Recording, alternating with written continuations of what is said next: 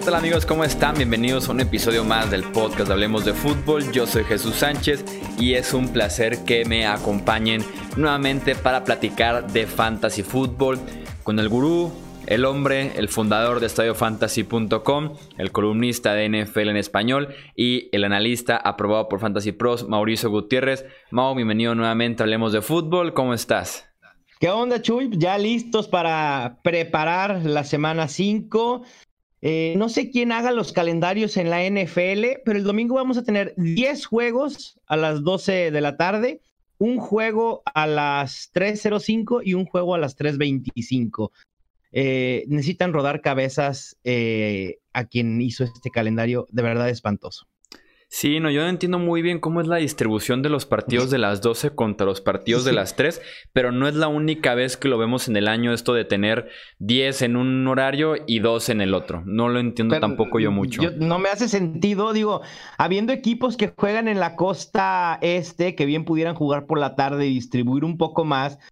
Digo, no es que estén malos los juegos de la tarde, pero sí a veces eh, eh, prefieres como que estén más distribuidos, ¿no? Para poder poner atención eh, a más de uno. Pero bueno, en fin. Sí, no, yo o sea, entiendo la parte que están buscando, que es darle protagonismo al partido de las tres, que suele ser el famoso America's Game of the Week, que el 90% del tiempo involucra a los Cowboys. pero, y Por de ahí hecho, el nombre, ¿no? Y de hecho, este semana involucra a los Cowboys contra los Packers. Entiendo que quieran que como que Estados Unidos en general vea el partido de las tres como un mini Sunday night. Pero debes métele de por, por ahí a uno que otro equipo para que se balancee un poquito esto. Sí, el problema es que si, si, algo, si, por ejemplo, el juego de los Packers contra Dallas por alguna razón decepciona, ya no tienes opción. O sea, ¿a dónde vas a voltear? ¿Me explico? Digo, a lo mejor ahora hay béisbol, pues bueno, igual le cambias al béisbol. Y por ejemplo, en, temas de fantasy fútbol, eh, esto afecta porque no sé, si estuviéramos esperando a Davante Adams de que jugara o no jugara, te confirman hora y media antes de que no juega, ya nada más tienes un partido más de las tres, el Sunday Night y el Monday Night para buscar alternativas. Sí, que, que, realmente pues serán pocas, ¿no? Entonces sí te pone en un predicamento. Pero bueno, si están esperando que Davante Adams juegue, eh, espérenlo sentado porque yo no creo que lo vaya a hacer. Busquen algún reemplazo de una vez. Sí, yo tampoco esperaría que Devante Adams juegue después de que no ha entrenado. Sigue por ahí dolido de esta lesión que sufrió el jueves por la noche eh, pasado. De una vez arrancamos con esta previa de la quinta semana de Fantasy Football con predicciones que tenemos para esta jornada. Vamos con la primera, Mau. Quizás no la van a creer, vamos primero con los corebacks y aquí le voy a dar mi voto de confianza a un coreback que fue seleccionado en la mayoría de drafts como top 5 y que ha sido una total decepción hasta ahora. Si están pensando en Baker Mayfield, le atinaron. Él es mi startem casi de la semana. Creo que hay elementos para confiar en, Baker Mayfield. Me parece que ya eh, Freddy Kitchens se dio cuenta que tiene que utilizar a, Nick Chubb, ¿no? Que Baker Mayfield quizá no debe ser el centro de atención o el eje central de esta ofensiva, a pesar de todas las armas que tiene a su disposición, eh, necesita entrar en sincronía con Odell Beckham, esa es otra cuestión que ha hecho falta. Y la línea ofensiva, que bueno, ha sido prácticamente fantasma hasta ahora, también tendrá que hacer ajustes, pero sus números frente a los Ravens no me parecen del todo malos, 20 de 30 intentos, 342 yardas, un touchdown y una intercepción. Me parece que son números que estaban dentro del presupuesto, ¿no? En un enfrentamiento divisional con una defensa de los Ravens, así que creo que aquí no queda de ver. En los demás sí, sí ha estado muy por debajo de lo que se esperaría, pero creo que Mayfield poco a poco va en la dirección eh, correcta de una mejora.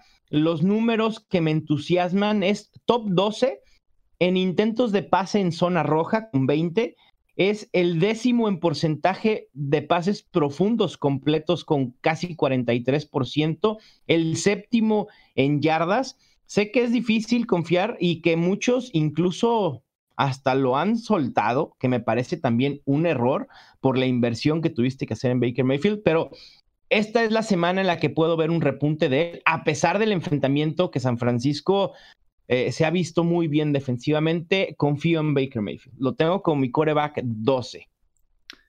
Ok, no, no tan alto porque sí, yo, yo, sí venía a decir de que, oye, está arriesgado, pero sí, viéndolo como un top 5 o algo así, está ah, complicadísimo, pero un top 12 ya suena más razonable. Lo tengo como top 12, pero creo que, digo, en un poco haciendo predicciones un poco fuera de lo común, creo que hay potencial para que termine entre los 8 mejores.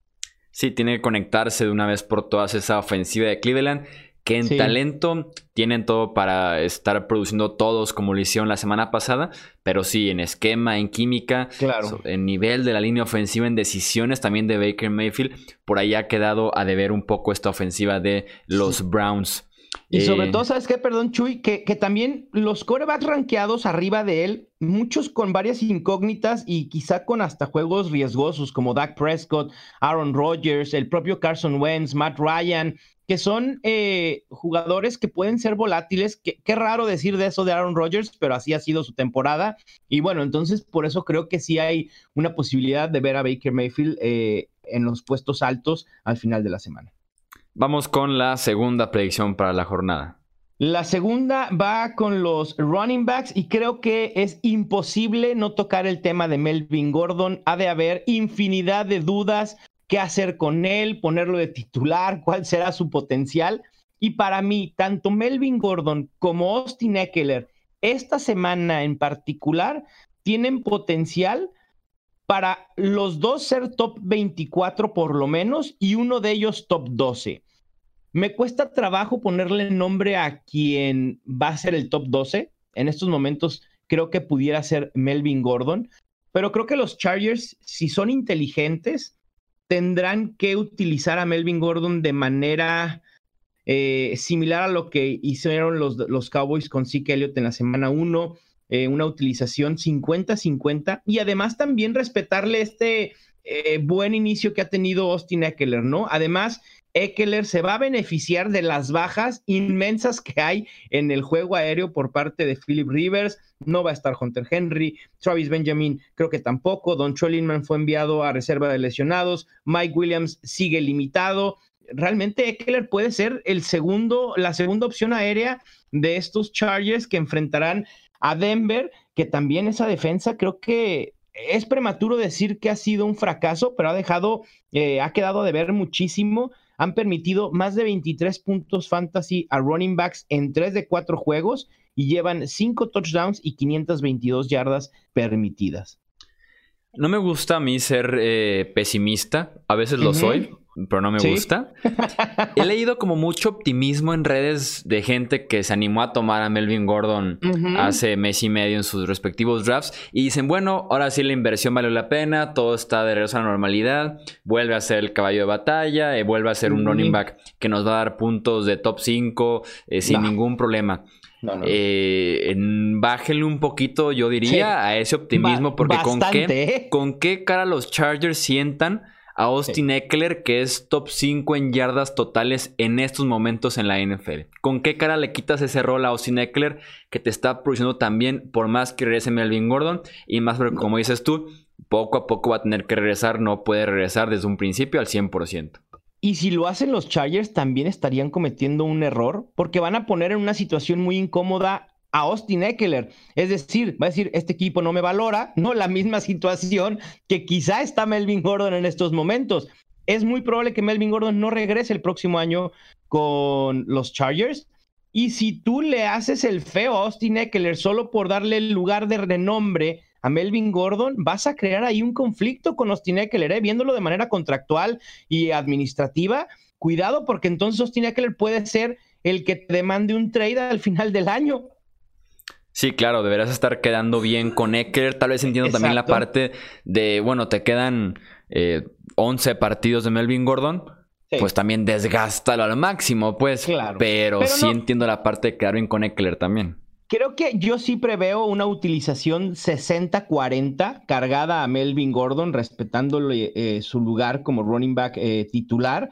Pero sí, Eckler no se va a ningún lado, no va, no va a desaparecer. Y creo que una vez que tengamos y veamos cómo, será, cómo serán utilizados, Eckler va a ser una buena opción para el flex por lo menos. ¿eh? Así que tampoco se desanimen aquellos que tengan a Eckler. Obviamente eh, estos números de running back uno sólidos cada semana no los va a tener, pero mínimo podrán encontrar en él un flex, sobre todo en ligas PPR.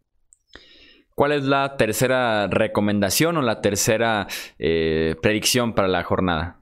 La predicción, voy a ir con eh, los wide receivers de los Patriots. Me parece que después de la terrible actuación que tuvo Tom Brady en Fantasy Football, creo que tuvieron que pasar sesenta y tantos juegos. Por ahí tenía el dato para que Brady eh, fallara en generar por lo menos cinco puntos fantasy, termina con 3.48, creo.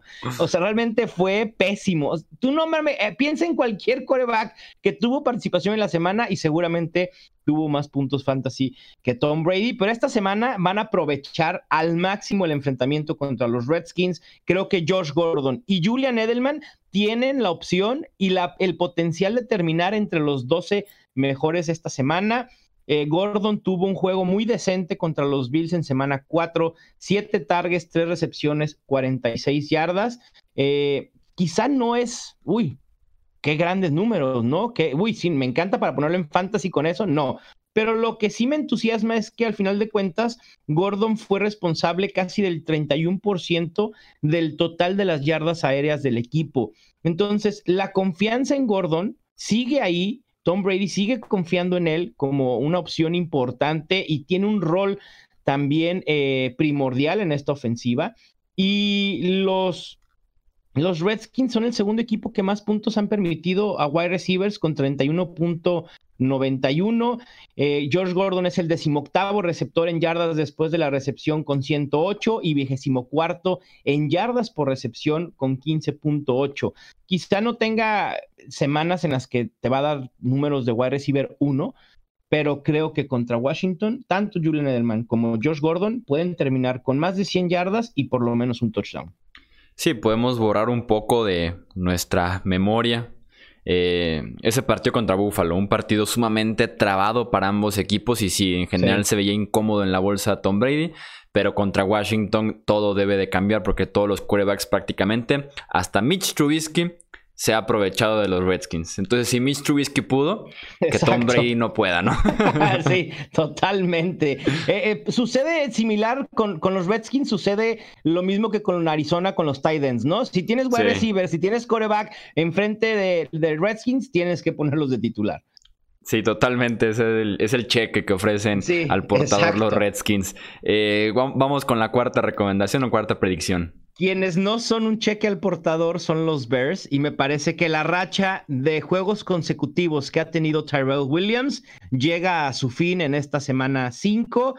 Eh, tendrá la cobertura de Kyle Fuller, así que veo un panorama muy, muy malo para el receptor de Oakland. Además, este gran comienzo que ha tenido se ha venido desvaneciendo en cuanto a recepciones Empezó con seis, luego fueron cinco y en las últimas dos semanas solamente tres. Y también en yardas, 105 en semana uno y después de ahí no ha logrado eh, superar las 50 y lo que es peor es que en las últimas dos ni siquiera ha superado las 40 yardas eh, por aire. Así que me parece que Terrell Williams es una muy mala opción, no hay que alinearlo, la verdad es que lo mejor es dejarlo en la banca. Sé que por ahí Terry McLaurin... Eh, decíamos la semana pasada, híjole, contra Chicago pudiera tener algo de, beneficio, pero al final de cuentas no jugó eh, y no nos pudo demostrar que es eh, macho proof, como se suele decir, que es decir, que no importa el enfrentamiento mientras tenga volumen, pero creo que con Tyrell Williams ya no está el volumen para justificar eh, ponerlo en un enfrentamiento tan complicado, contrario a lo que sucede quizá con Darren Waller, ¿no? Que el tight end se ha colocado como la opción primaria por aire de Derek Carr y a él sí, aunado a lo precario de los tight ends, pues sí vale la pena utilizarlo y me parece que puede ser un top 5. Sí, este partido Chicago-Oakland que será en Londres y que además siempre en Londres tenemos un equipo que anota como tres puntos. Entonces yo esperaría que sean los Raiders. Por cierto, no lo comenté, pero este puede ser el juego, ahora sí, en el que explote David Montgomery por fin. Eh, yo he estado esperando lo mismo durante semanas, eh, pero esta vez confío en él. no, hay, no, hay, quinta mala, Chuy. Ya el quinto ya debe de ser, ¿no? Me parece el tratamiento de caballo de batalla lo ha tenido. Las últimas dos semanas Mike Davis ha pasado desapercibido. Creo que David Montgomery se ha hecho ya de la titularidad por completo. Obviamente estando ahí Tariq Cohen que le quita mucho potencial en situaciones aéreas, pero Montgomery es el, corredor titular. Creo que Matt Nagy se dio cuenta de eso y lo está utilizando en ese sentido. Y con una defensa como la de los Raiders, que también son una coladera, creo que este es, esta es la semana en la que no me quiero aventurar mucho, pero creo que sí va a generar más de 100 yardas por tierra y por lo menos, por lo menos un touchdown. Cerramos entonces con la quinta y última predicción la quinta y es la clásica y hasta que no suceda otra cosa, no nos vamos a mover de ahí porque ha funcionado. Tyler Eifert de los Bengals enfrentando a Arizona. No podía ser diferente con los tight ends. Creo que eh, a lo que han permitido Arizona es imposible no colocar a Tyler Eifert como un candidato a ser eh, un top 12 a pesar de la mala temporada de Eifert, 17 targets, 11 recepciones, 81 yardas en cuatro juegos. Obviamente creo que también se va a beneficiar de la salida o de la ausencia de John Ross, ¿no? Al igual que Auden Tate. Si están urgidos de un wide receiver, pónganle el ojo a Auden Tate, puede ser interesante. Y bueno, Arizona por aire, lo que digan. Y touchdowns de tight ends, segurísimo lo sabrá. Dices ahorita ese término de matchup proof con Terry McLaurin. Se puede aplicar, pero que sea como a la inversa, que este es el duelo en el que vemos que Arizona es matchup proof con los alas cerradas. Son un cheque al portador, e, es la realidad. Y hasta que no suceda, no hay por qué darle la vuelta. Yo sé que Tyler Eifert, tú escuchas Tyler Eifert y dices, no, bueno, pero dejó de ser opción fantasy hace dos años. No, por supuesto pero contra Arizona y lo que están haciendo este año, o sea, es decir, tú ponme a, ¿quién te gusta? A, mm, James O'Shaughnessy de Jacksonville contra Arizona, venga, lo pongo. Dawson Knox contra Arizona, titular. Si Filadelfia fuera contra Arizona, creo que hasta Dallas Gether tuviera chance de anotar un touchdown y Zach Ertz otros dos. Sí, la defensiva de Arizona es nuestra opción, eh, si están disponibles, claro, a los que hacemos streaming de las cerradas de tan pobre que está la posición, me encuentro en esa situación actualmente. Eh, voy a buscar a Tyler Eifert que seguramente estará libre. Exacto. Y, y, Chuy, hablando de streaming, si queda tiempo, puedo dar algunas tres o cuatro defensas porque esta semana es muy buena para streamear defensa. Eh, los Titans contra Buffalo, Filadelfia contra los Jets y los propios Bills contra Titans, eh, creo que son muy buenas opciones para streamear. Ahí están entonces las opciones también para las eh, defensivas. Recuerden que si tienen dudas sobre a quién alinear, pueden entrar a estudiofantasy.com, checar los rankings que publica y está actualizando constantemente Mauricio, así como hacerle llegar su pregunta por sus redes sociales. Lo encuentran como M Gutiérrez NFL. Eh, Mauricio, como siempre, muchísimas gracias. Recuerden que es un analista aprobado por Fantasy Pros y fundador de estadiofantasy.com. Muchas gracias a ti, Chuy, y a todos los que nos escuchan. Ahí también pueden encontrar los rankings en estadiofantasy.com cada semana. Y pues mucha suerte en sus enfrentamientos, excepto si juegan contra mí. Así es, también les deseamos suerte desde este lado en Fantasy Football esta semana porque también se requiere de suerte para estar ganando en este hermoso juego de NFL. Recuerden que nos pueden seguir en Twitter, Facebook e Instagram como Hablemos de Fútbol, suscribirse aquí a este podcast y también en YouTube nos encuentran también como Hablemos de Fútbol y por último la página de internet hablemosdefutbol.com. Yo soy Jesús Sánchez, eso es todo por este episodio y nos escuchamos en la próxima. Hasta luego.